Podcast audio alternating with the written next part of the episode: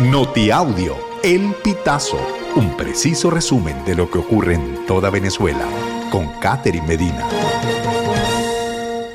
Saludos estimados oyentes. A continuación hacemos un repaso informativo por las noticias más destacadas hasta este momento. Comenzamos. En Miranda, habitantes del Encantado cumplen tres años sin vía principal. Desde febrero de 2021, la vía principal que da acceso a gran parte de los conjuntos residenciales se dio totalmente por la rotura de un tubo matriz de hidrocapital. Se estima que hay al menos 3.000 familias afectadas que se han visto obligadas a utilizar una trocha, que comparten con los vehículos de carga pesada de la zona industrial que opera en las cercanías del sector residencial y Postel regulará servicios de delivery en Venezuela. Esto es lo que se sabe. El Instituto Postal Telegráfico de Venezuela, o IPOSTEL, anunció que comenzará a regular los servicios de delivery por compras en negocios activos, plataformas digitales y redes sociales en el país. Con esta medida, la prestación del servicio delivery ahora requerirá de una habilitación otorgada mediante concesión por Hipostel. Se busca garantizar la calidad del servicio y la seguridad de los usuarios, destacó la presidenta de Mensajero Express, Cecilia Rivero, este 26 de febrero en entrevista con Shirley Barnaghi. Autoridades recuperan 211 cuerpos de víctimas de desaparición del conflicto armado.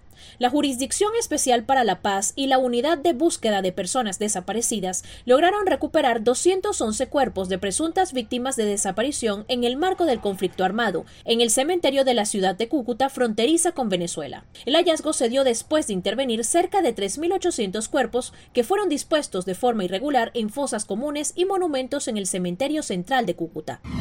Chile desmiente acuerdo con gobierno de Maduro para secuestrar al militar Ronald Ojeda.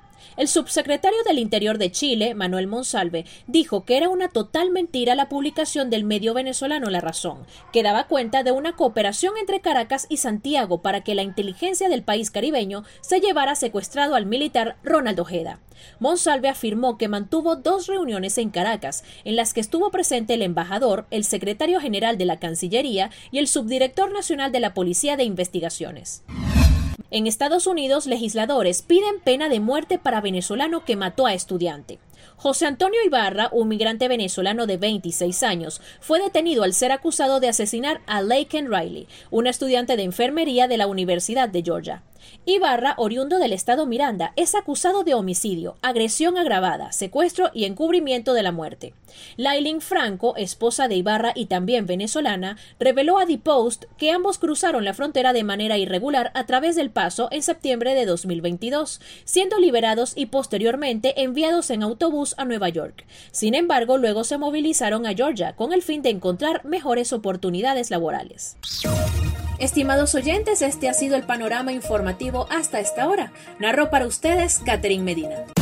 Estas informaciones puedes ampliarlas en nuestra página web, elpitazo.net. También recibimos tus denuncias vía SMS o WhatsApp a través del 0414-230-2934.